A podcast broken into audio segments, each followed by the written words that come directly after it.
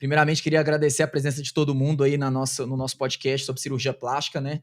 É, o Além da Plástica, que a gente traz um pouquinho da experiência da paciente, um pouquinho das dúvidas sobre cirurgia plástica. Hoje nós estamos aqui com esses dois convidados super especiais. Doutor Marco Túlio, acho que o pessoal não escutou em casa, estava um pouco problema de áudio, mas vou deixar ele se apresentar de novo. Fala Vamos um pouquinho aí de novo. Olá, pessoal. Meu nome é Marco Túlio. Eu sou um dos cirurgiões plásticos da FVG Cirurgia Plástica. É, só falando rapidamente sobre né, a nossa trajetória na FVG. É, eu e o Márcio, a gente né, já se conhece há muito tempo, a gente fez a nossa formação em cirurgia plástica juntos. E aí, quando a gente terminou a nossa formação, é, a gente resolveu começar né, juntos a nossa trajetória como cirurgião, né?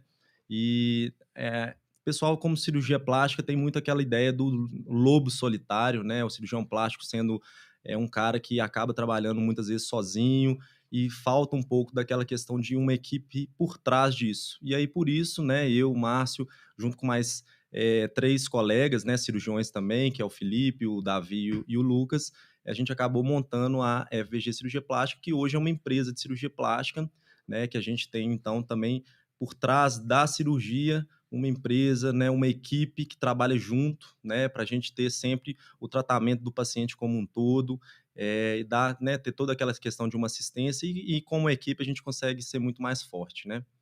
É, e agora apresentar a nossa outra convidada, mais especial, além de paciente nossa, super amiga, a Tainá, ela vai contar um pouquinho para vocês da história dela, como que ela caiu aqui na FVG, ela famosa internacionalmente, né? Como que você veio parar aqui com a gente? Conta um pouquinho da sua história, o que, que você faz, Tainá, o pessoal te conhecer mais de casa, quem não é, conhece muito o ramo da música, mas tá aqui com a gente na cirurgia plástica, conta um pouquinho da sua história, como você veio parar aqui com a gente. Boa noite, todo mundo que está assistindo. Obrigada pelo convite. É um prazer enorme estar aqui com vocês hoje. E então, é, eu acho que falando, começando pelo meu corpo, assim, eu sempre busquei autoestima de dentro para fora. Então, eu sempre busquei, independente das minhas versões, me sentir bem comigo mesma. Mas no fundo, a gente sabe, a gente sempre tem ali, às vezes, uma parte particularidade, algo que incomoda uhum. e que não adianta as pessoas falarem, tipo, ah, não, é besteira, mas a gente sabe que por dentro incomoda um pouquinho. E era a minha gordurinha localizada. Uhum. E aí já tava um tempo que eu tava, meu Deus, preciso achar um profissional, preciso me sentir segura para fazer, porque eu vi algumas amigas que fizeram e reclamaram do pós com outras empresas. E aí, uhum. depois de uma pesquisa, assim, depois de uma escolha, eu conheci o doutor Marco Túlio. Legal. E aí nós fizemos, né? E assim, o difícil foi a agenda, porque juntar dele com a minha foi uma loucura. Conta pro pessoal como que, que você faz, né? E que, como que é a sua agenda louca. Conta, a gente estava uhum. conversando aqui antes, né? Que você teve que viajar a trabalho no pós-operatório, a gente teve Sim. que fazer um. Marco Túlio teve um trabalhinho aí para te segurar, né? Fazer um, um retorno online. Ele enlouqueceu, que... deve ter perdido uns cabelos. É, Mas... Não, não, sigam os conselhos da Tainá no pós-operatório. Mas, Ela... é, Mas é, eu tenho sorte que eu contei com um suporte muito bom, gente, de uma equipe maravilhosa. Eu sou DJ, trabalho com música, também trabalho como influenciadora digital. E eu tenho uma vida, assim, muito corrida, muito agitada, com uma agenda super apertada. Eu sou de Belo Horizonte, mas eu moro em São Paulo. Uhum. Então, eu passo tempo uma semana aqui, um mês lá, e agora uhum. recentemente, né, no pós-operatório, eu fui para outro país, então... Conta um pouquinho dessa aventura sua aí. ah, tentando achar drenagem lá, né? A primeira drenagem que eu achei foi algo, assim, totalmente diferente que eu mandei pro Marco Túlio. Era tipo um colchão, era tipo... Era um, um colchão inflável, Era né? um colchão Sério? inflável.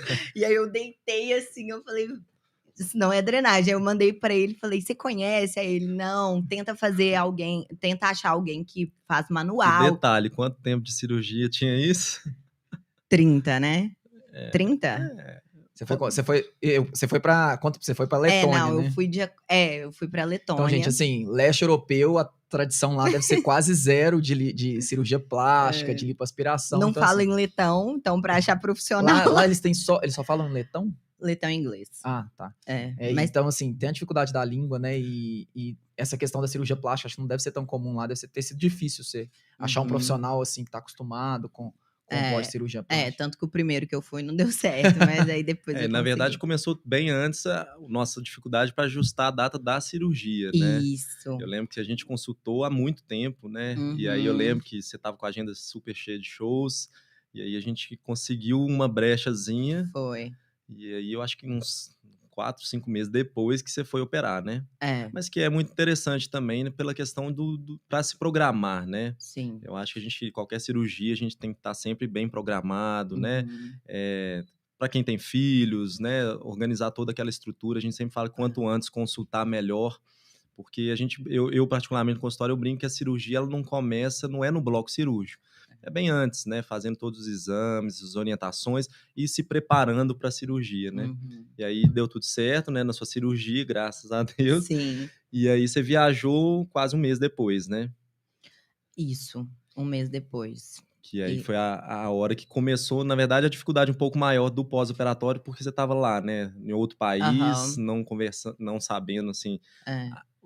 Mas o plantão 24 horas me ajudou muito, Ah, porque desde quando eu saí do, do bloco cirúrgico, eu vi, assim, muita disponibilidade. Então, às vezes, Uhum. menos de três minutos eu tinha uma resposta. E para quem tá desesperado, às É vezes, no pós cirúrgico é muito importante. Então, eu vi como um diferencial, porque eu também já operei antes. Uhum. Uhum. E eu vi que o tratamento foi diferente. Eu me Uhum. senti muito mais acolhida, segura. É, doutor Marco Túlio também, assim, não tem. Eu- não é porque eu tô na sua frente, mas eu já te falei isso. Ele é muito atencioso, ele se Uhum. preocupa, às vezes ele manda mensagem, Uhum. sabe? Legal. Querendo E saber. eu fico de olho lá, hein? Fica de Tava olho, vendo. gente. Ele vê qualquer coisa É. no meu stories, ele comenta. Eu falo isso para os pacientes. Cadê? Tá usando a cinturita? É. A gente, a gente fica de olho no Instagram, a gente segue as pacientes, não é à toa, É. não, é só para ficar de olho lá que se elas estão cumprindo o pós-operatório direitinho. Eu acho que isso é super importante, né? A questão do suporte do pós-operatório. É, no nosso caso, como que é uma empresa grande, é, a gente tem essa questão do pós-operatório 24 horas, uma central, que aí vai direcionando para os Uhum. médicos, tudo. Mas mesmo quem opera com um médico, que tá só ele lá no consultório, eu acho que super importante esse suporte do médico no Total. pós-operatório. Acho que isso dá muita confiança e muita segurança para o paciente poder operar. Sim. E é o que o Marco falou, acho que planejamento é tudo. Você que é artista, tem a agenda super lotada, você conseguiu tirar um tempo para poder se Sim. planejar, fazer a cirurgia, e você- nem que seja os 30 dias aí que você conseguiu de Uhum. brecha pro comecinho do pós. E aí depois, claro, você tem que se adaptar pela correria e tudo. Aham. Você foi para outro país. Mas assim, o fundamental é o planejamento que você teve para poder operar. Você não operou logo de Sim. cara que você consultou com ele. Você esperou Não, um tempo é. até a sua agenda dar essa brecha para poder operar. Até porque eu sabia que, né, não podia fazer as atividades normais. O que, que você É, tá e- rindo? Você pula muito no seu É, show. eu tô rindo aqui que era isso que eu É. ia falar. A, Tainá não é uma DJ qualquer. ela pula, ela dança o show inteiro, então assim, eu lembro que até a gente Exige muito do Exige físico, muito, né? não Então é o Marco só ficar ficou- ali atrás da mesa de som, né? É, Tem toda a, a performance, Sim. né? Toda a coreografia, a dança e tudo É. mais. Então, assim, no caso dela, a gente teve que ficar de olho ali mesmo. É, e aí vamos falar um pouquinho também da sua cirurgia, né? O que, que a gente fez, né? É, que é, na verdade, o, no- o tema né, do nosso podcast mesmo, que é a Lipo HD, né? Que todo mundo é, hoje em dia está muito em evidência, todo mundo perguntando o que, que é. Muitas, muitas pessoas não sabem a diferença entre lipo Uhum. comum e lipo HD. O procedimento em si, né, na verdade, assim, lipo HD é a lipo de alta definição, né, também chama de lipo LAD. É, o HD é só, o- o- a- né, passando para o inglês de High Definition, é, que é aquela lipo que a gente vai tentar realçar um pouco mais, principalmente a musculatura do abdômen, né? Então, a gente consegue lipar algumas áreas do abdômen, é, né, realçando mais a musculatura. E aí, assim, tem muita, muita gente que chega no consultório falando assim: ah, eu acho a lipo HD muito artificial, mas que. Porque tem muita visão daquela lipo HD mal feita e mal indicada, principalmente, é o que a gente sempre fala, né? É, a lipo HD não é esculpir gordura, né? Tem muita gente que vê aí na internet é, aqueles desenhos de quadradinho de Os gordura, gominhos, os né, gominhos de gordura, e isso não é a lipo HD, pelo menos não é a lipo HD bem feita, né? Então, assim, a lipo HD a gente vai apenas realçar mesmo a musculatura do abdômen, né? Então, para isso, é, eu particularmente sempre falo no consultório que a gente precisa de alguns pré-requisitos para a gente indicar a lipo HD. Então, ela, primeira coisa, ela não é para todo mundo né? Não dá para a gente pegar um paciente que está muito acima do peso, um paciente obeso, e indicar uma lipo HD, porque não vai ter um bom resultado. Então, a gente tem que ter um paciente com uma já com uma primeira coisa, bons hábitos de vida, né? Alimentação adequada, já é um paciente que já faz uma atividade física, já tem um corpo, né, legal. E que a gente vai trabalhar apenas naquelas regiões que, que o paciente muitas vezes incomoda, né? Igual Uhum. você começou falando no podcast, caso. que te incomodava às vezes aquela É. gordurinha localizada ali, né? Às vezes só ali na pochetinha, né? Uhum. Um pouquinho ali na região do abdômen. mas que também não tinha flacidez de pele, né? É muito comum o paciente chegar no consultório, às vezes, querendo uma lipo HD, mas muitas vezes já teve filhos, já teve eh, várias gestações, já tem uma flacidez de pele, então, nesses casos, a gente não consegue ter um bom resultado, né? Então, só assim, eh, definindo um pouco mais a lipo HD, é a lipo de alta definição, mas pra, para os pacientes que já têm aí uma, um, né, um corpo bom, que tem só aquela gordurinha localizada para a gente conseguir realçar. Então, tem que ter um bom tônus muscular, uma boa qualidade de pele, para que aí sim a gente atinja um Sim. bom resultado. É, e falando um pouquinho, só complementando, né, que você, eu achei muito importante você falar que é, tem muitas lipos que não são bem feitas por deixarem esses quadradinhos assim Sim. com gordura localizada e tudo mais. E um dos pontos também que eu fiquei segura foi ver os resultados que são mais naturais Sim. Do Marco Túlio, porque eu Uhum. acho que o natural, gente, ele nunca sai de moda. Ah, é, com certeza. E nesse mundo da estética, a gente tem que pensar muito antes de fazer algo, porque O que vai ser moda daqui a cinco anos, né? Exato. Exatamente. Então eu prezo muito pelo natural, porque eu Uhum. também queria que ficasse algo, né, é, que eu me olhasse no espelho e que eu me identificasse, assim. E pensando até no longo prazo também, É, né? tanto que eu cheguei pra ele e falei assim: olha, a lipo que eu quero é uma lipo bem natural. é como se fosse uma barriga seca, é isso que eu quero. É que o pessoal confunde muito a nomenclatura, é, porque realmente existem vários nomes diferentes para lipo. E aí veio- surgiu a lipo HD, que foi aquela que surgiu marcando bem os gominhos, né? E o pessoal ficou meio com Sim. medo, é, justamente pela, às vezes fica um pouco artificial e por saber como que vai, isso vai ficar no futuro. E aí tem essa nomenclatura toda que realmente, igual o Marco Túlio falou, que o pessoal confunde lipo LAD, o que que é lipo HD, tudo é a mesma coisa, na verdade, né? Que é alta definição. Mas é, você perguntou até com uma seguidora, você falou com a gente mais cedo que uma seguidora sua tinha perguntado, dá pra fazer qualquer desenho, né? Isso. No abdômen? boa, essa é uma boa É, pergunta. então, assim, teoricamente a gente consegue esculpir desde que seja da pessoa, né? Porque Uhum. é, a nossa lipo, pelo menos lá na FG, a gente não vai desenhar é, na gordura, a gente não vai deixar aqueles gominhos na gordura. A gente vai simplesmente realçar a musculatura que você já tem. Então, assim, Entendi. é, dentro dessa lipo HD, a gente consegue fazer vários graus de definição. Eu falo que eu assisti uma vez uma aula de lipo HD que foi muito, muito interessante, que o cara falou, lipo HD ou é tudo ou é nada. Uhum. É, não tem como você pegar uma pessoa que nunca foi na academia, nunca fez uma atividade física, não, não faz corrida, atividade aeróbica, Uhum. e colocar um barriga de tanquinho nela, que vai ficar artificial. O braço não é Sim. definido, a perna não é definida, e você coloca um tanquinho nela, que é a última coisa, pra quem vai na academia mesmo, é a última coisa que define. Primeiro você define perna, Uhum. depois você define braço, e por último o abdômen, que é difícil de perder Sim. aquela gordura. Então, assim, tem que ser, igual o Marco falou, tem que ser muito bem indicado. E hoje, realmente, a gente consegue esses graus de definição. A gente consegue tanto desde o gominho lá para pessoa que é super atlética. Eu indico muito pouco isso no consultório, acredito que o Marco Túlio também indica muito pouco. É, tem que ser pessoa realmente assim, pessoa que vai na academia, pessoa dedicada Sim. à atividade física. Quanto menos marcações. Às vezes a gente consegue fazer só uma entradinha na musculatura, Aham. que é para aquela pessoa que faz alguma atividade física, tem algum tônus muscular, vai dar uma marcada. E tem a contraindicação. Fala assim, você não tem é, indicação realmente de fazer Uhum. é, a lipo HD porque não tem tônus muscular e simplesmente não vai aparecer nada, porque não tem o, a- o- a- o esqueleto muscular ali, a forma muscular para aparecer não existe por baixo. Aham. Então é o que você falou, é Então, o natural depende do- depende muito do, do tônus Do dessa corpo. pessoa. Sabe? entendi. né? Primeiro, eu queria agradecer a todo mundo que está fazendo as perguntas, já está chegando as perguntas aqui do YouTube. É, e aí, quanto mais vocês participarem, mais fica rica a nossa conversa aqui, mais dúvidas a gente consegue tirar e levar para vocês aí em casa com relação à Lipo HD. É, vou deixar essa para o Marco Túlio, perguntar lá no YouTube. Quais são os riscos de realização de lipo? Tenho um sonho, mas tenho muito medo de fazer. É, então, vou responder essa pergunta sobre né, medo, ansiedade de uma cirurgia, na verdade englobando todo tipo de cirurgia, né? Eu acho que não só para lipo, mas qualquer procedimento cirúrgico, né? Ele mexe com o emocional, né? Uma mudança no corpo. Então começa desde a ansiedade do paciente ali que vai se, vai se submeter àquela mudança, né?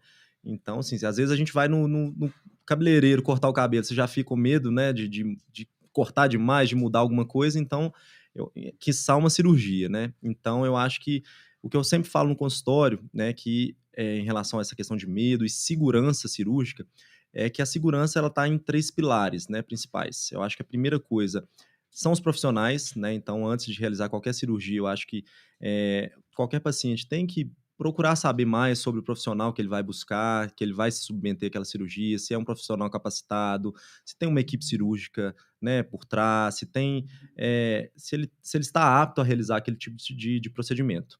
O segundo seria o pré-operatório, né, que é muito importante. Então, eu sempre falo que a cirurgia não começa, não, não é apenas no bloco, bem antes, fazendo todos os exames, né? Então, é, exames pré-operatórios, a gente vai fazer uma busca, né, um check-up geral de todos os pacientes, desde exame de sangue, urina, eletrocardiograma, risco cirúrgico, ultrassom, hoje em dia agora com o Covid, teste para Covid, então assim, todos os exames para a gente fazer primeiro aquela triagem é, antes de levar o paciente para o bloco, e terceiro e último pilar, que seria o hospital, né, o ambiente que a gente vai realizar aquela cirurgia.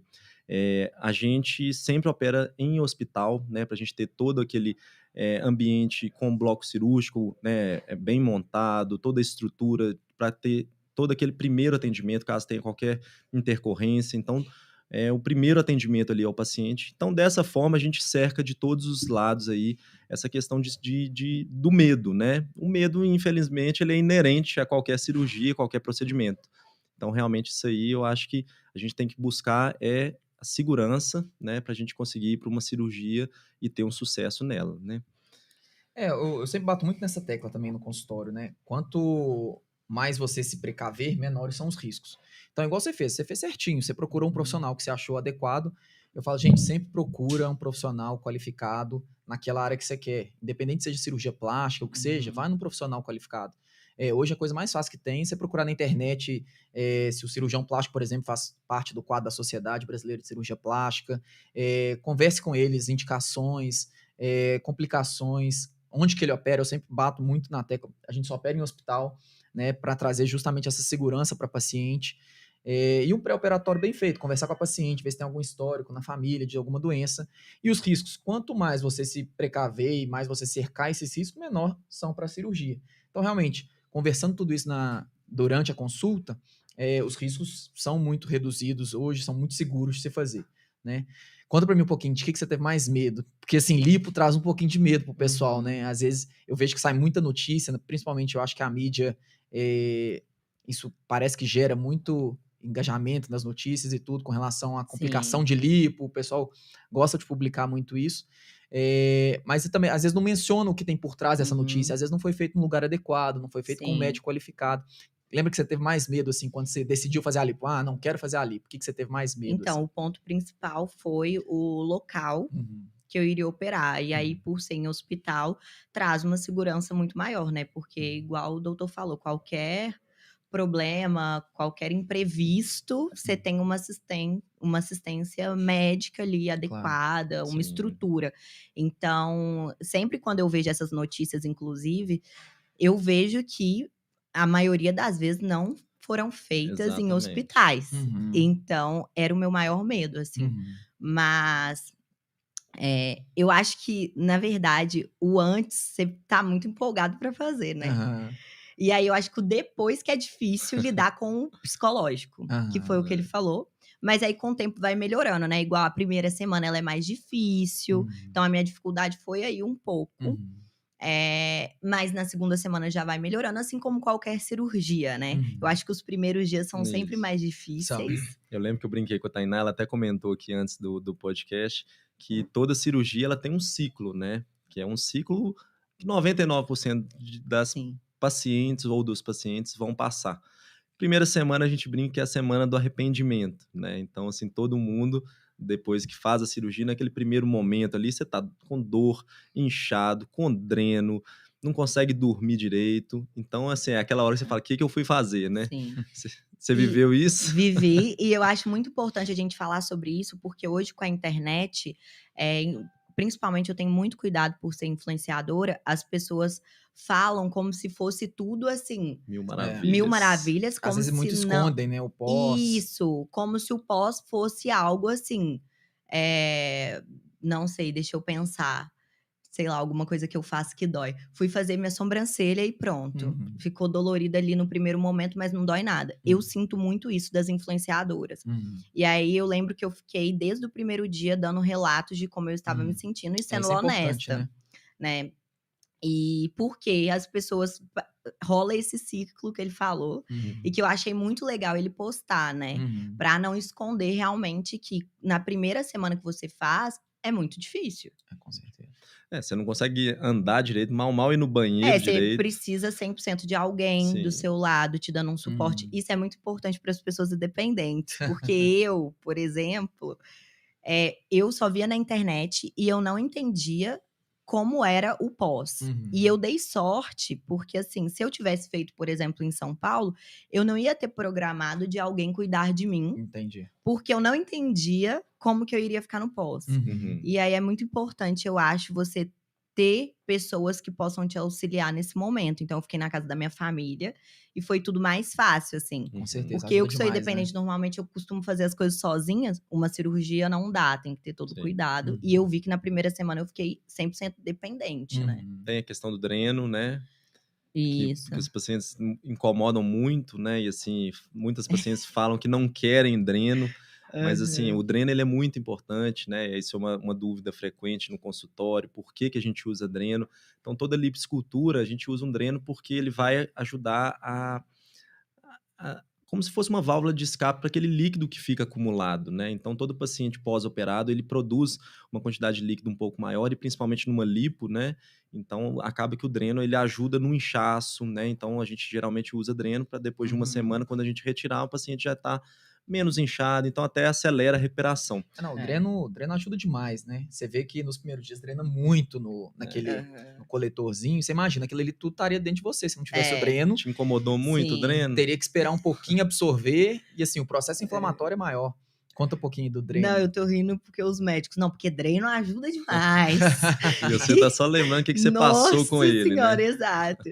É, não, o dreno é, é uma parte chatinha, Uhum. sim, mas eu acho que vale a pena pelo resultado, benefício, pelo né? benefício, Uhum. isso. Mas. Mas ele te incomodava de dor ou ele te incomodava mais no sentido, ah, às vezes puxava e doía um pouquinho, às vezes você esquecia dele e tropeçava, É, não, pisava. de dor não, mas a questão de ser algo diferente, assim, de Uhum. ter que, igual você falou, se adaptar, tomar cuidado pra não pisar. E às vezes tem uma... E eu tenho muita gastura. É isso que eu ia falar, às vezes tem então muita tenho aflição ga- de ter um, um Nossa! saindo de você, né? É, eu tinha gastura, assim. Mas de dor você não teve muito do dreno, não. Não, não. É, o dreno realmente, ele, assim, de dor ele não incomoda É, muito. não, é mais, não é assim, que- a logística dele que é difícil. Tem que entrar pro banho com o dreno. Isso, Tem que ter cuidado pra não é, mas pisar, a tem que levar pra mais todo é quanto o é que você lugar. falou, mas é a aflição que o É. paciente fica mesmo de ter alguma coisa, É. Saindo né, dele. uma mangueirinha ligada numa, É, aí você vai, um né, você tá com a roupa, aí é. você tem que tomar cuidado, tem que tirar. na hora de dormir, né? Na hora de dormir. eu tô lembrando. É porque hoje que eu tô né? me achando gata maravilhosa, eu nem lembro, mas aí vocês estão me fazendo reviver. Você lembra os perrengues? chegou no último ciclo da cirurgia, que é já programar a próxima. É.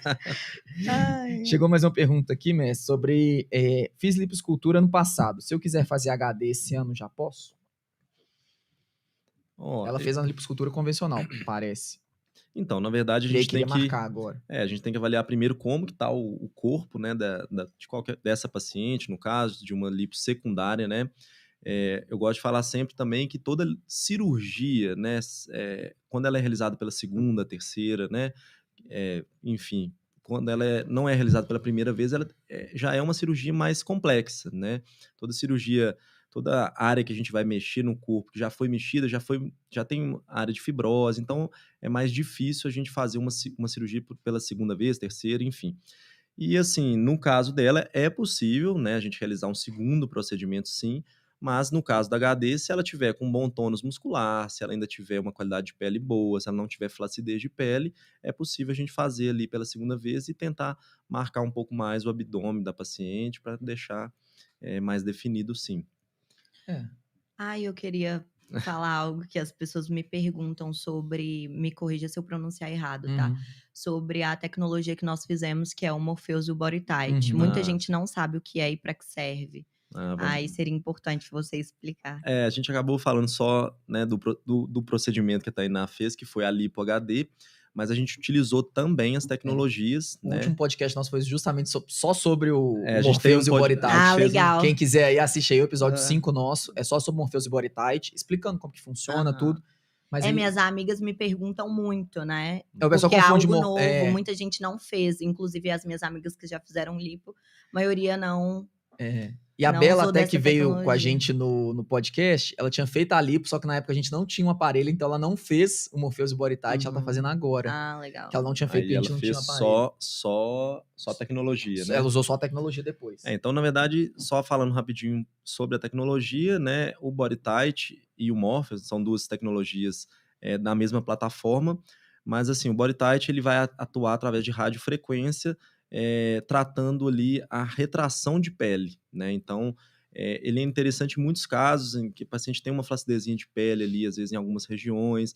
Em alguns casos, ele até pode substituir uma abdominoplastia, né? Mas assim, alguns casos muito bem selecionados. Se a paciente tem muita flacidez de pele, não tem como. Muitas vezes ela vai ter que retirar a pele, é, a gente brinca, na faca mesmo, né? Mas o Body Tight, ele ajuda nisso aí, naquela retração de pele através de radiofrequência. E o Morpheus, que é da mesma plataforma, a gente muda somente a ponteira. Ele é um microagulhamento, né? Que a gente vai é, aplicar ali na pele da paciente, a- ao término do procedimento, é, estimulando a produção de colágeno e melhorando a qualidade de pele. Então a gente trata com o Morpheus, né? O Morpheus, é, estrias, celulite, então ele age um pouco mais superficial, já atuando na camada mais superficial da pele. Então a gente usou todas as tecnologias que a gente tinha para a gente ter um melhor resultado. É, hoje em dia tem muita tecnologia bacana para associar na Uhum. lipo, né? Igual o Martolo explicou. É, o body tight, que é mais profundo, ajuda nessa retração de pele, deixar a pele mais firme, mais coladinha no músculo. Aham. E o Morpheus por cima para melhorar a qualidade de pele, celulite, estria. Então isso assim só vai somando no resultado para a gente conseguir um resultado melhor. É, e aí, claro que aí são outros procedimentos que a gente consegue ir adicionando. No seu caso, a gente fez esse, já associou todas as tecnologias Uhum. que a gente já tinha disponível para poder melhorar o resultado no, no máximo potencial que a gente tinha. né? Mas é importante falar. O pessoal também tem tira muita dúvida com relação ao Renuvium, que seria similar ao Body Tight, mas com algumas diferenças de modo de funcionamento, mas com o objetivo final do mesmo, de manter, de dar essa retração na pele, deixar a pele mais firme, que seria para poder associar eh, junto com a lipoaspiração. E para quem já fez, por exemplo, no caso de que já fez lipo, pode fazer só o Body Tight depois. Não precisa, se não tiver gordura, eh, não acumulou gordura de novo, pode só passar o Body Tight para poder retrair essa pele e o Morpheus para poder melhorar. Já ajuda demais. E nós enxertamos no bumbum também, Isso, né? é isso que eu ia falar agora, que foi o... Tiramos a minha gordurinha e É, a gente Em fez vez de jogar fora, fez o bom uso dela. Amei. É, a gente, no caso da Tainá, a gente aproveitou a gordura que a gente aspirou, né? E fizemos um encher de glúteo para melhorar o contorno, projeção, né? Então é muito comum também paciente às vezes falar que não quer aumentar o bumbum, né? Muitas vezes, ah, eu já tenho um bumbum de tamanho legal, não quero aumentar, mas na maioria dos casos a gente faz um pouco de enxerto de glúteo para melhorar também um contorno. É muito Uhum. comum as pacientes terem esse fundinho na lateral, né? Que é o que a gente chama de depressão trocantérica. Que era o que eu tinha. É, aí eu Ah. lembro que a Tainá, ela reclamava um pouquinho dessa lateralzinha, né? Que não, não deixava o bumbum ser bem redondinho. Uhum. E aí, com o enxerto de, de glúteo, né? A gente utiliza a, a gordura do próprio paciente, então não tem risco de rejeição, né? É um, é um material próprio do, do organismo mesmo. E aí a gente faz esse enxerto. E é muito. É uma das dúvidas mais frequentes, eu acho, que, que eu recebo sobre o enxerto de bumbum é se ele se a gente perde um pouco ou não. E, na verdade, assim, a gente tem uma absorção inicial ali de 30% a 40%, mas depois eu falo que o que foi incorporado pelo organismo é seu. Agora ninguém mais te tira. É, se Ah, emagrecer, legal. perde, se engordar, aumenta. Igual gordura convencional. Ah, Então, na entendi. verdade, agora ela é uma gordura do seu corpo, como outra Entendi. qualquer, né? Ele Já foi incorporado. Só vai ter alteração caso você engorde ou emagreça. É, eu acho que o que eu mais notei, assim, diferença e que eu fiquei muito satisfeita foi realmente o contorno, O contorno. né? Que ficou bem natural, inclusive, Uhum. bem bonito. E não foi algo exagerado também, Sim. que, né, que Uhum. você olha, porque eu sei que é muito diferente, uma coisa tem nada a ver com a outra, mas colocar silicone no bumbum, Uhum. tipo, é visualmente é muito natural, sabe? Uhum. Você enxertar assim, eu achei Sim. que ficou bem, bem E hoje o que a gente faz muito na prótese de glúteo é colocar a prótese de glúteo, para quem quer colocar, e a gente disfarça com a gordura em Com- volta, Entendi. para poder ficar mais Faz natural. A os, gente, os dois É, a a gente procedimentos. faz Ah, os dois legal. procedimentos associados. Para quem, por exemplo, às vezes é muito magrinho, vai ter quase nada para enxertar, Entendi. a gente pega só essa gordura que a gente tirou dessa paciente, põe a prótese de glúteo, que ela queria aumentar mais, e aí a gente disfarça com a gordura em volta. Aí não Ah, aparece legal. mesmo. Fica bem legal, Legal. a, a cirurgia. É, mais uma pergunta lá do YouTube. Tenho a coxa grande, mas queria fazer lipo só na barriga. Existe alguma proporção ideal? E aí, perguntando também se pode fazer lipo num lugar só. Ó, então assim, eu acho que vamos primeiro nessa lipo de um lugar só, que eu acho que a gente vê às vezes na internet o pessoal falando também de lipo fracionada, que seria aquela lipo, Hidrolipo. hidrolipo, mini lipo. Então assim, existem várias nomenclaturas hoje em dia, principalmente na internet, para designar alguns procedimentos é, nos quais às vezes não é nem médico, né? Alguns profissionais tentam fazer às vezes é, no próprio consultório, né? Então assim, uma das coisas que a gente é, que a gente não faz mesmo são procedimentos cirúrgicos em consultório, né? Por, uma, por menor que seja, a gente vai ter anestesia, então assim tem todo o risco, então por isso que a gente sempre faz é, no hospital. Então essa questão de lipo fracionada, lipo de um lugar só, a gente sempre evita, porque é, às vezes você vai tratar, vai ter que fazer vários procedimentos, várias sessões, com um risco muito maior. E assim, a gente prefere sempre tratar o paciente como um todo. Então, é. eu particularmente eu não gosto de fazer assim, ah, às vezes o paciente até fala, ah, eu só me incomoda aqui um pouquinho aqui na pochetinha. Mas às vezes naquele momento ali, é, só, só incomoda o paciente aquela pochete. Mas se a gente faz a lipo, o paciente fica bacana, mas depois engorda um pouquinho, aquela região já não vai engordar tanto, né, como, como era antes, mas às vezes vai acumular um pouco mais de gordura nas costas. Eu tive uma paciente assim uma vez que tinha feito lipo há mais tempo, fei tinha feito só de cintura.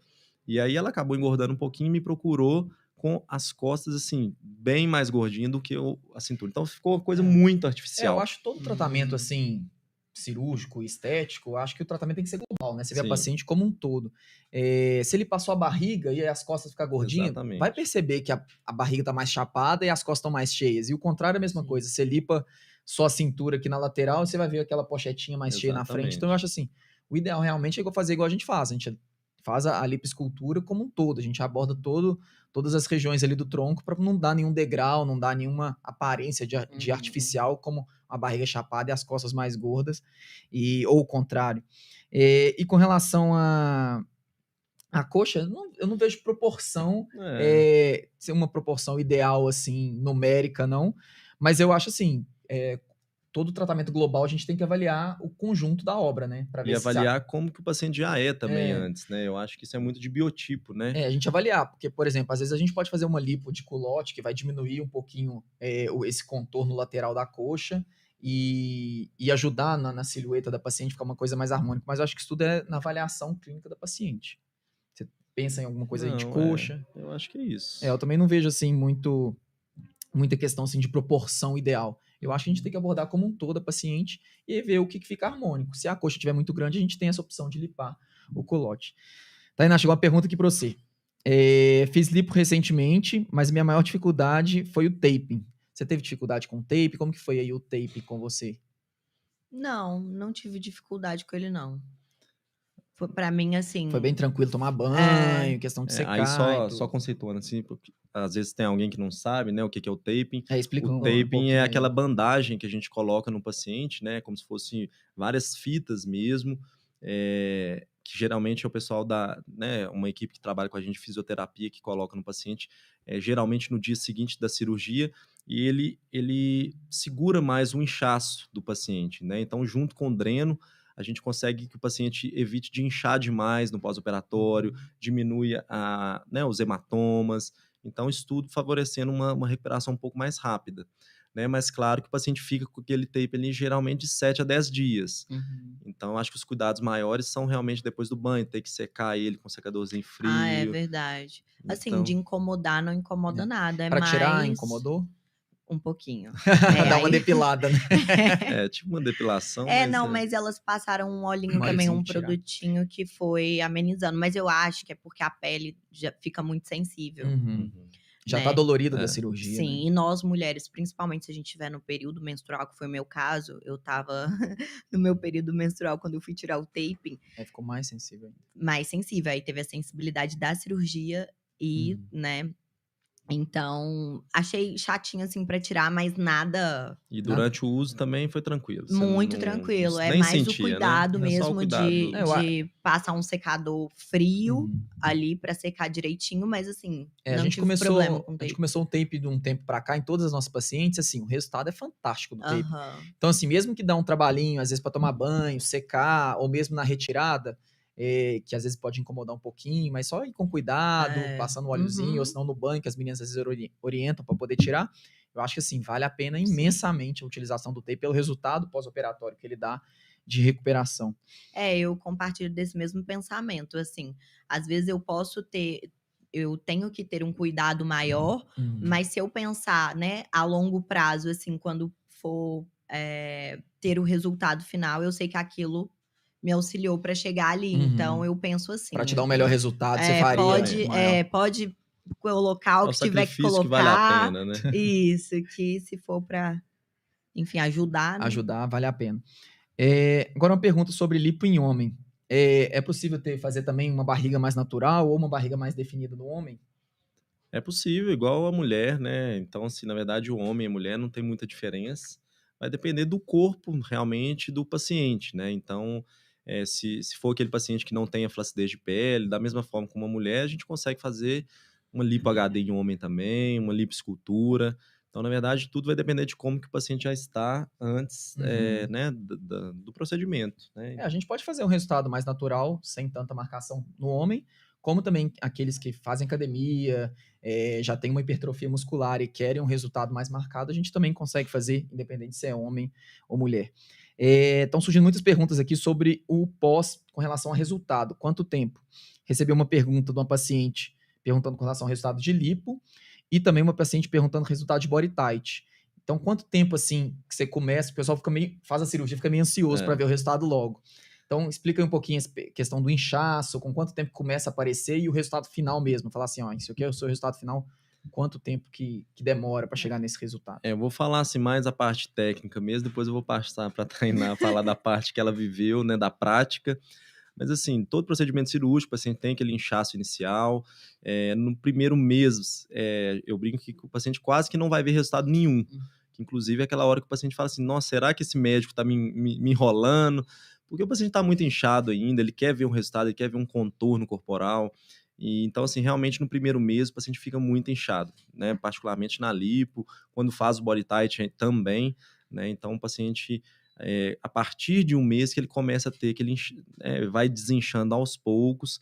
É, é muito importante a questão das drenagens linfáticas, que ajuda também a drenar esse líquido todo. E assim, par- é, geralmente o paciente começa a enxergar um resultado a partir de dois a três meses, né?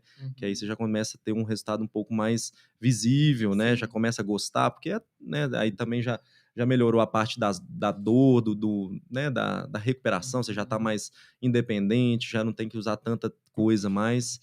É, então, assim, geralmente a partir de três meses já está com um resultado bem bacana, mas mesmo assim, o resultado final de qualquer cirurgia, né, a partir de seis meses até um ano, né? Então, assim, cada organismo responde de uma forma. Isso a gente vê muito na prática também. A gente nunca pode comparar os pacientes, né? Então, assim, tem muita paciente que me fala: ah, minha amiga fez uma cirurgia e com um, dois meses ela estava ótima. Mas cada organismo É. reage de uma forma, né? Então, é, geralmente, a partir de seis meses até um ano, que aí sim a gente vai ter aquele resultado final mesmo. É, foi mais ou menos isso? Foi, foi mais ou menos isso, assim.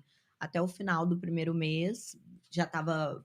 é, eu vi que tava desinchando, Uhum. mas eu acho que depois de uns 45 dias, assim, que eu fui ver realmente Uhum.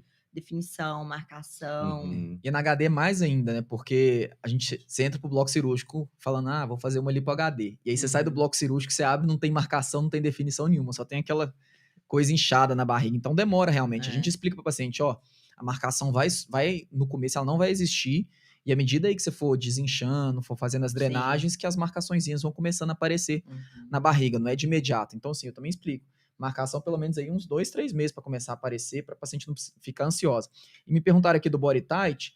é, o body tight, você não vê é, o resultado de início, porque o body tight ele gera uma retração e gera um estímulo de colágeno. Então, é, ele começa a fazer efeito com colágeno mesmo com a partir de três meses. E a gente tem os picos de ação do colágeno. É, não sei no seu caso se você reparou, mas assim, com três meses dá um pico. Você já tem três meses de cirurgia? Deve estar Tá fazendo Claro, fazendo? de já. abril. É. É, deve eu estar fiz fazendo. Então de você vai ver que com três meses tem um pico da ação do colágeno agora, Uhum. então você vai ver a pele bem firme no body tight. Ele tem os outros picos com seis, nove, doze meses. Então Legal. é, é esse período que começa a agir. Então o body tight realmente você não vai ver eh, a ação dele no começo, porque ele- o corpo ainda está produzindo colágeno devagarzinho para poder chegar nos picos do colágeno. Legal. Você notou assim como que sua pele funcionou no, no- no começo, no imediato, você sentiu que ela tava mais frouxa, você sentiu que ela foi Aham, retraindo e grudando sim. mais? Sim, total. É, é, parece que é, a pele é algo à parte, assim. Quando você faz cirurgia, parece que tem alguma coisa desgrudada. Aham. Aí é né? interessante a gente Tanto até que o- a aproveitar. tala e Exatamente. a isso que- tala, o macacão. Assim, quando eu tirava pra tomar banho, parecia que, Tava sei lá, solto. que tava Tá solto. uma que, camisa solta, é, né? que ia cair alguma coisa, assim. Mas aí depois que você coloca as talas, o macacão, você se sente muito seguro, assim. Hum. Mas eu acho que é esse importância, processo, né, né? que você falou Isso, que Exatamente, que a pele fica solta, né? No início, tá. a gente Uhum. faz a lipo ali, a gente a pele fica descolada mesmo, né, do corpo. E aí a importância da tala, das cintas, da cintura, Uhum. daquela compressão que a gente vai ter externa pra gente fazer aquela pele aderir mesmo, né? É, a Bela que participou aqui do último episódio nosso até falou, é, à medida que o tempo vai passando, você dá a sensação que a barriga tá voltando pro lugar, né? Porque parece que Sim. saiu do lugar ali, tá Aham. solto, e à medida que vai que vai cicatrizando e desinchando, vai Sim. voltando pro lugar. Então dá essa sensação é importante, igual você falou. Utilizar as talas certinho, utilizar as malhas que a gente prescreve, porque tudo tem uma função, a gente não passa aquilo ali só pra você sofrer no pós-operatório. Aham. É simplesmente realmente para essa pele colar na musculatura de novo e ir adaptando novamente o organismo. Eu tenho até uma dúvida, é, que inclusive aproveitando o momento, sobre alimentação, assim, Uhum. o que, que é indicado? Por exemplo, nesses seis meses que é para ter um melhor resultado. Uhum. O que, que eu tentei fazer no primeiro mês? Eu procurei é, alimentos que Uhum. ajudavam na cicatrização. Uhum. Apesar de saber que não tem uma restrição alimentar, É, né? Restrição não tem nenhuma, Mas eu quis, assim, Aham. me, me nutrir de alimentos Sim. que eu sabia que iriam A colaborar. proteína é muito bom para É, cicatrização, né? Só que aí na minha viagem já zero, né? Aí eu queria entender, tipo, qual o equilíbrio para também não perder todo o investimento que você fez numa, numa lipo HD. Uhum. Se você pode viver normal, é, comendo o que você quiser, ou se tem, às vezes, um ponto ali para você conseguir manter. Eu acho que é uma dúvida de muita gente, porque às vezes a pessoa acha que faz a lipo e que. E pode comer, né? É, e que a- aquela barriga vai ficar É, daquela pergunta forma. sobre É, isso, se- Era até o que eu achava. Se mas- não, se não engorda no lugar que faz lipo. Realmente, gente, engorda. Não tem como. Se você fizer lipo, voltar a comer sem é, nenhuma restrição nem nada, você vai engordar de novo. Onde faz Uhum. lipo, engorda. É, a única questão é, você tem que fazer uma dieta balanceada e também uma dieta rica em vegetal e fruta, porque no pós-operatório, você deve ter percebido, seca muito o, a questão do, do intestino, prende o intestino. Então, isso é Uhum. muito importante por causa das medicações de você utilizar alimentos que soltam o intestino, que ajudam o intestino a Uhum. funcionar. O restante, acho que é uma dieta balanceada. Eu prescrevo É. mais ou menos isso. É, e você não, não abusar na alimentação, porque senão Sim. vai engordar de novo. Aham. Exatamente. Você passa alguma Não, coisa diferente? entendi. É, eu- eu não, assim, não tem restrição nenhuma, né? Ah. Mas é bom senso, né? Comer, alimentar bem, alimentos com, né, ricos em nutrientes, proteínas. E não, não comer só, né, besteira, food, fast food, né? Uhum. Até para manter um resultado também, né? Então, pra você ter uma Entendi. boa recuperação e, e Uhum. manter um resultado também a longo prazo. Chega uma pergunta aqui: como que eu faço para saber se o profissional é qualificado? Gente, só entrar no site da Sociedade Brasileira de Cirurgia Plástica, lá só digitar o nome do seu médico, só ver, confere se tem acento, se não tem, se está escrito certinho. Lá tem todos os médicos, todos os cirurgiões que são credenciados pela sociedade. Isso aí já te dá uma segurança enorme de realizar qualquer procedimento cirúrgico. É, Mais uma pergunta aqui, agora com relação à enxertia do bumbum, que a gente acabou de comentar. Fiz enxertia tem 12 dias, estou sentindo meu bumbum meio torto. É normal? Com certeza, né? Assim, é, é normal é, no, naquele momento inicial após a cirurgia, o paciente ficar, às vezes, com algumas irregularidades, assim. é, isso não é nem só de lipo, na mama, é muito comum uma mama inchar mais do que a outra. E isso acontece porque o organismo ele não é 100% uniforme, né? Então, o enxerto de bumbum, onde foi enxertado a gordura, vai inchar. Então, às vezes, um lado incha um pouco mais que o outro, e aí dá essa sensação que o bumbum tá torto, né? Mas é, 12 dias é muito pouco, né? Então, assim, o paciente está no início ali do pós-operatório Tá muito ainda. inchado. Tá Eu muito lembro que com inchado. 12 dias eu tava bem inchada, assim. Sim. É. Eu vejo hoje e eu consigo entender que É. tava num processo de inchaço Sim. naquele momento. E Então- o bumbum acaba como se são dois lados, às É. vezes um lado incha mais que o outro. Então, assim, é difícil a gente falar nesse, nesse primeiro 30, 60 dias, é difícil falar do formato, né? É, É, exatamente. Os dois lados, um às vezes pode inchar mais, o outro incha menos, às vezes você senta mais de um lado ou deita mais de um lado que do outro, então isso tudo pode influenciar. Mas depois que o pós-operatório for passando, aí vai igualando e vai chegando no resultado final. Aí só aproveitando sobre o encher de, de glúteo, que é muito né, uma dúvida frequente também, se o paciente pode deitar normalmente, sentar ou não, né? Porque diferente da prótese de glúteo. No caso de um enxerto de, de glúteo, não tem problema, o paciente dormir é, de barriga para cima mesmo, deitado normalmente, pode sentar normalmente. Então, assim, em relação ao enxerto, não tem essa restrição, É, não. Pode deitar, posicionar de qualquer forma. Falando de restrição, eu lembrei que é, nos primeiros dias eu pensava, ninguém me falou isso, eu Uhum. imaginei da minha cabeça e fiz que eu tinha que andar. Curvada. Curvada. Uhum. E aí, quando eu cheguei no consultório, me falaram, Tainá, Você não fez abdominoplastia. é, você não fez abdominoplastia, você pode andar normal. Uhum. E aí eu comecei a Melhorar a postura. melhorar a minha postura. Mas é engraçado porque as pessoas acham, eu pelo menos achava por ter visto às vezes algumas cirurgias, que a lipo HD tem essa mesma restrição do que a Uhum. abdominoplastia, É, de não poder andar. Sim. É, E, é, eu lembro que você ficou bem travada mesmo, até de, de musculatura, né? Fiquei, porque eu só andava assim, porque eu tinha Uhum. medo de esticar, mas não tem corte. É, então é importante corte, as pessoas não- é. saberem que. E aí, você você acha que você fez também a- a- as, as, as sessões de fisioterapia com as meninas, né? Da fisioterapia Sim. para liberação também da musculatura, É, elas me passaram exercícios. melhorar a mobilidade, né? Legal. Que também é muito importante. É, uma pergunta que eu recebo muito e que mandaram aqui no YouTube. Lipo remove estria? Não. Então explica aí. Vamos lá. A lipo, isoladamente, né? Ela vai tratar somente a camada de gordura que está abaixo da pele. Então, se a gente fizer uma lipo pura, a gente vai só remover aquela gordura e a gente não vai fazer nenhum tratamento a nível de, de pele.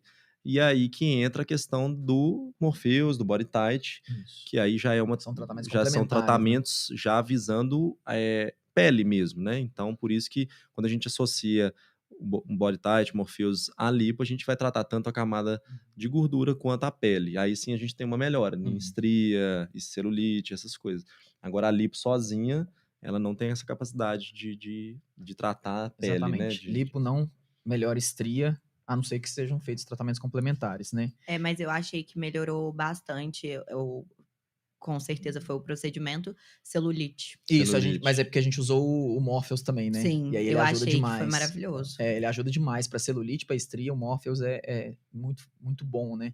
Porque ele atua nessas camadas mais superficiais.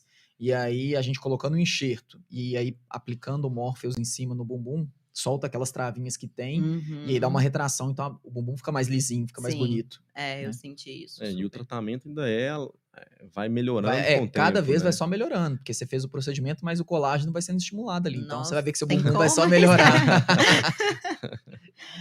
É, outra pergunta aqui. Tem alguma doença ou algumas doenças prévias que podem impedir alguém de fazer a lipo? Deixa eu ver se tem mais perguntas. Olha aí, aqui. pode olhar. Ah, com certeza, né? Então, assim, por isso que a gente sempre fala que a, é, a importância do pré-operatório, né? Que é o que eu falei no início do podcast, é, para a gente fazer todo aquele check-up, né? Inicial, para a gente ver se o paciente está apto para a cirurgia, como é que estão os exames de sangue, ultrassom, risco cirúrgico. Então, através disso, a gente vai saber se o paciente, né? Pode ser submetido a uma cirurgia com segurança ou não. É, já aproveitando, né, assim, respondendo essa pergunta, a questão de idade, né? Muito frequente o paciente falar assim, ah, é, às vezes chega uma paciente no consultório com 50, 60 anos, é, é, posso realizar a cirurgia? Eu sempre falo que a idade por si só não é um fator que limita a O cirurgia. número, o número não limita é nada. só um, né? um número, né? Se a paciente tem 60, 70 anos que seja, se ela tiver apta, né, através dos exames, riscos cirúrgicos, né, tiver é, tranco, tudo certinho, ela pode realizar. Da mesma forma como uma paciente que às vezes tem de 20, 30 anos, mas se identificado algum fator de risco maior, aí pode ser que a gente não consiga fazer a cirurgia. Em relação a, a doenças, existem inúmeras, né? É, Assim, eu acho assim, qualquer doença grave ou doença que não esteja controlada é, é um impedimento. E eu sempre peço para a pessoa também pegar um relatório, uma opinião do médico que acompanha ela mais tempo, né? sim. Às vezes a paciente tem uma doença reumatológica, eu peço para ela ir no reumatologista dela, falo assim: ah, pede para seu médico lá me mandar um recado ou fazer um relatório para ver se está tudo ok, se sua doença está controlada, se você pode operar.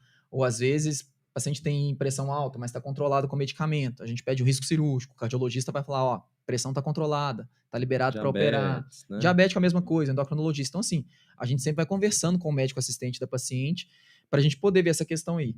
É, agora, realmente, doenças graves ou doenças que não estejam controladas, eu não vejo sentido você pegar uma pessoa que está doente para poder fazer um procedimento estético e arriscar ainda mais. Então, assim, é, eu acho que tanto tudo controladinho, tanto tudo certo com a saúde da pessoa, não tem limite de idade, igual você falou. Isso aí, o número da idade, só o número por si só, não impede nada. A gente tem que fazer essa avaliação é, da saúde.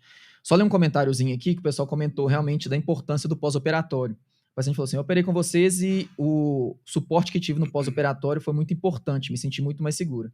Foi espetacular a resposta 24 horas por dia, mesmo nos fins de semana. É, então, assim, pra você ver como verdade, que esse suporte deixa a, a paciente segura é, e porque você tá fragilizada naquele momento. Sim. Se alguém te responde, te acolhe, tira sua dúvida, uhum. eu acho que você fica uhum. muito mais tranquilo. Mais tranquilo, total. É, teve uma perguntinha aqui Manda sobre aí. os cortes. Onde são? E aí, diferente da abdominoplastia, né? São Isso, pequenos sim. cortezinhos. Explica aí como é, é. No caso da abdominoplastia, né? Quando a gente vai retirar aquela flacidez de pele, né? Ressecar toda aquela pele é, né, secundária muitas vezes à gravidez, perda de peso, fica um corte um pouco maior mesmo, né? Ali na, na linha da calcinha mesmo. Geralmente a gente sempre tenta posicionar o corte escondido na calcinha, mas realmente é um corte que vai de fora a fora, que é por onde a gente vai ressecar a pele, né? Agora, no caso de, da lipoescultura, lipo HD, a gente não vai mexer em pele, né? Então, são só furinhos, né? Geralmente a gente coloca dois ou três furinhos que ficam geralmente escondidos também na calcinha, então, assim, né? Assim, na parte interna ali, então é bem tranquilo para os furinhos, e nas costas, acho que três furinhos também, Isso, né? Três. Então, são assim, são furinhos de meio centímetro. É, é, lembrando que a gente, né, a gente sempre usa cola cirúrgica, a gente usa pomadinha para cicatriz é, depois de 30 dias. Então, a gente mesmo é, mini cicatrizes, a gente sempre trata da melhor Isso. forma possível para deixar ela mais imperceptível possível.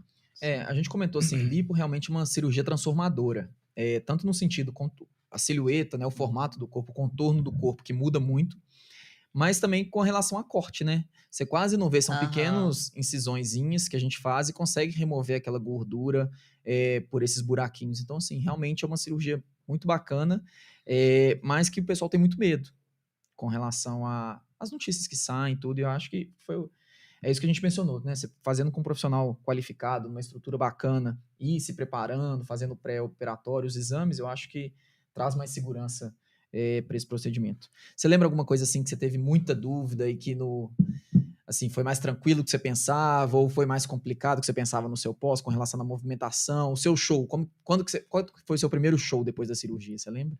Depois de 30 dias, 28 dias. E aí, né? como que foi? Você conseguiu dançar, pular? Foi normal? Você sentia alguma coisa uhum. travada? Como que foi isso, seu primeiro show depois da cirurgia? É, não, eu tenho, na minha personalidade, assim, tudo que eu me disponho a fazer, eu não consigo dar menos que 100% Bacana. de mim. Uhum. Então, uhum. eu falei, eu preciso dar conta de entregar o meu show normal. Uhum. Só que, claro, que com 30 dias, você ainda não tá. Como que eu posso dizer? Como que eu me sentia? Eu não sentia que a minha. Eu sentia falta de ter algo comigo, assim, por exemplo, uma uhum. cinturita e tudo, que era inclusive indicado, mas o meu figurino não permitiu, me perdoe, Marco Túlio, né? É, nesse momento que ele fica desesperado.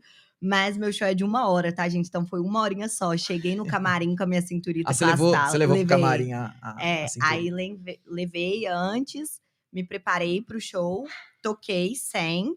Aí depois que, enfim, tirei foto com a galera, aí coloquei de novo.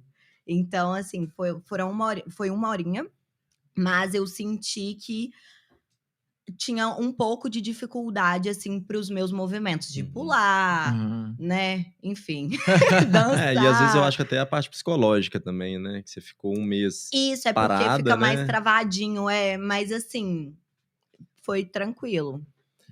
E você notou alguma coisa, assim, esse primeiro show, depois do show, você notou se inchou mais do que estava antes, assim, você Isso, sentiu uma diferença uma, grande? Senti uma diferença no inchaço, uhum, né? É. Porque eu acho que eu estava paradinha em casa.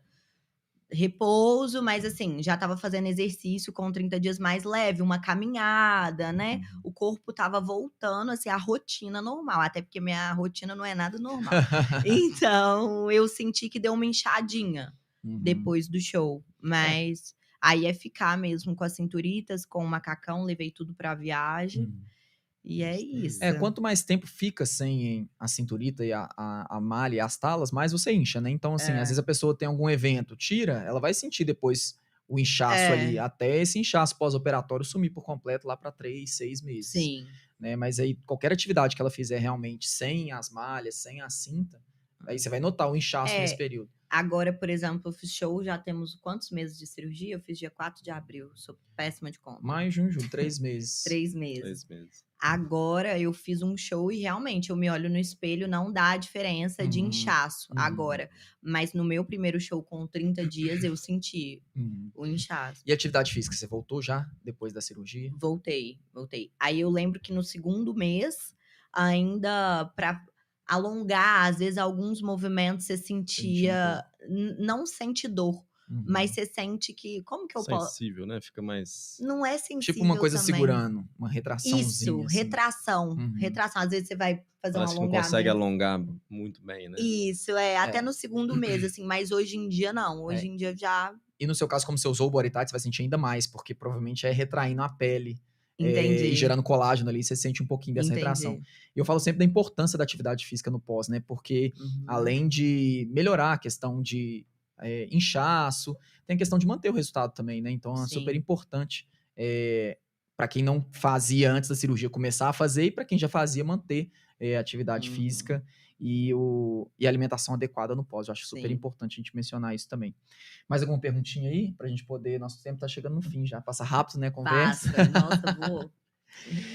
É, eu não tenho mais nenhuma. não. Deixa eu ver, só aqui no meu outro. Mas eu acho que. Deixa eu ver se tem. Acho que ficou bem esclarecido, assim, com relação a. Uhum. O pessoal perguntou muito com relação à segurança. Eu acho que isso é, a gente frisou bem e os cuidados que a gente tem que ter no pós. Sim. E a importância, mesmo você com a agenda bem cheia, é, com relação a show, morando fora, indo para o exterior, voltando aqui para Uhum. BH, indo para São Paulo fazer show, você conseguiu se programar é, e conseguiu fazer a cirurgia do jeito certinho. Parou em um mês, teve que voltar mais rápido porque é da sua, da sua carreira mesmo. Mas eu acho que a como. equipe também cuidadosa ajudou muito nesse Ajuda. sentido, porque por mais que a minha agenda é apertada, nós fizemos tudo com muito cuidado, Aham, né? Com certeza. E que eu tem- acho importante. E eu lembro que até hum, alguém que trabalha na clínica falou: não, porque aqui todos têm é, cuidado redobrado. Uhum. Se em alguns lugares te pedem 30 dias, aqui eles vão É. pedir 40. É.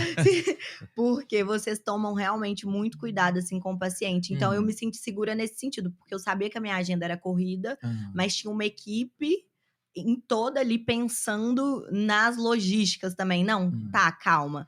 Você tem, sei lá, duas semanas aqui, vamos fazer mais sessões de drenagem. É, Vamos marcar mais De acordo físio. com a sua. Hoje foi né? mais ou menos isso, né? A gente te laçou pra vir aqui. A agenda dela corrida, tem que viajar, voltar pra tá São indo. Paulo, mudando, fazendo mudança. Tipo, não, vem cá, a gente faz isso aqui na segunda-feira, não tem problema. porque O nosso podcast geralmente é na quarta-feira, né? Sim. A gente falou, não, a Tainá tá aí, vamos fazer na segunda-feira mesmo. E é isso, acho que a gente tem que tanto, a paciente tem que se adaptar um pouco, o médico tem que se adaptar para as duas coisas se unirem, né? Total. Com certeza. Acho que é alinhar né, as, as expectativas e, e de acordo com, com a vida de cada um, né? É. Mas fazendo sempre tudo certinho, Tudo né? certinho, com a maior segurança possível.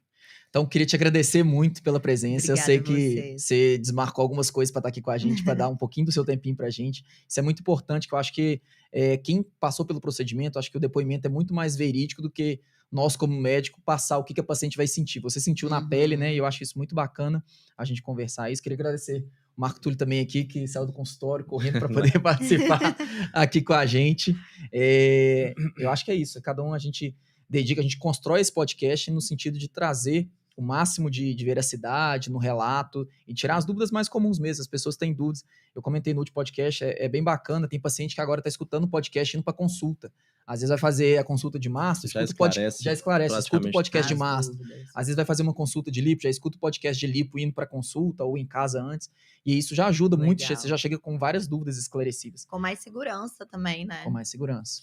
Eu queria agradecer o pessoal lá de casa que acompanhou a gente até agora. É, queria agradecer muitas perguntas, a participação. Então, se você não compartilhou ainda, não deu like, inscreva no nosso canal da FG. A gente está lançando aí mais ou menos quinzenalmente nosso podcast. E aí, quanto mais você curtir, comentar, passar para os amigos e mandar perguntas aqui, mais enriquecedor fica a nossa experiência aqui e fica melhor o podcast para vocês assistirem também. Então, queria agradecer para todo mundo. Queria Boa noite para todo mundo. também, Obrigado. pessoal. Agradecer, Tainá. Obrigada. Lembrando que nós ainda estamos de olho, hein? Você, ainda, você não está 100% liberado ainda. É. Obrigada, gente. Obrigada pelo convite. Foi ótimo esse bate-papo aqui. Espero ver vocês em breve, né? Acho que mês que vem não tem como fugir muito. tem que continuar. Certinho, gente. Então, boa noite. Até obrigado mais, a todos. Noite. Tchau, tchau.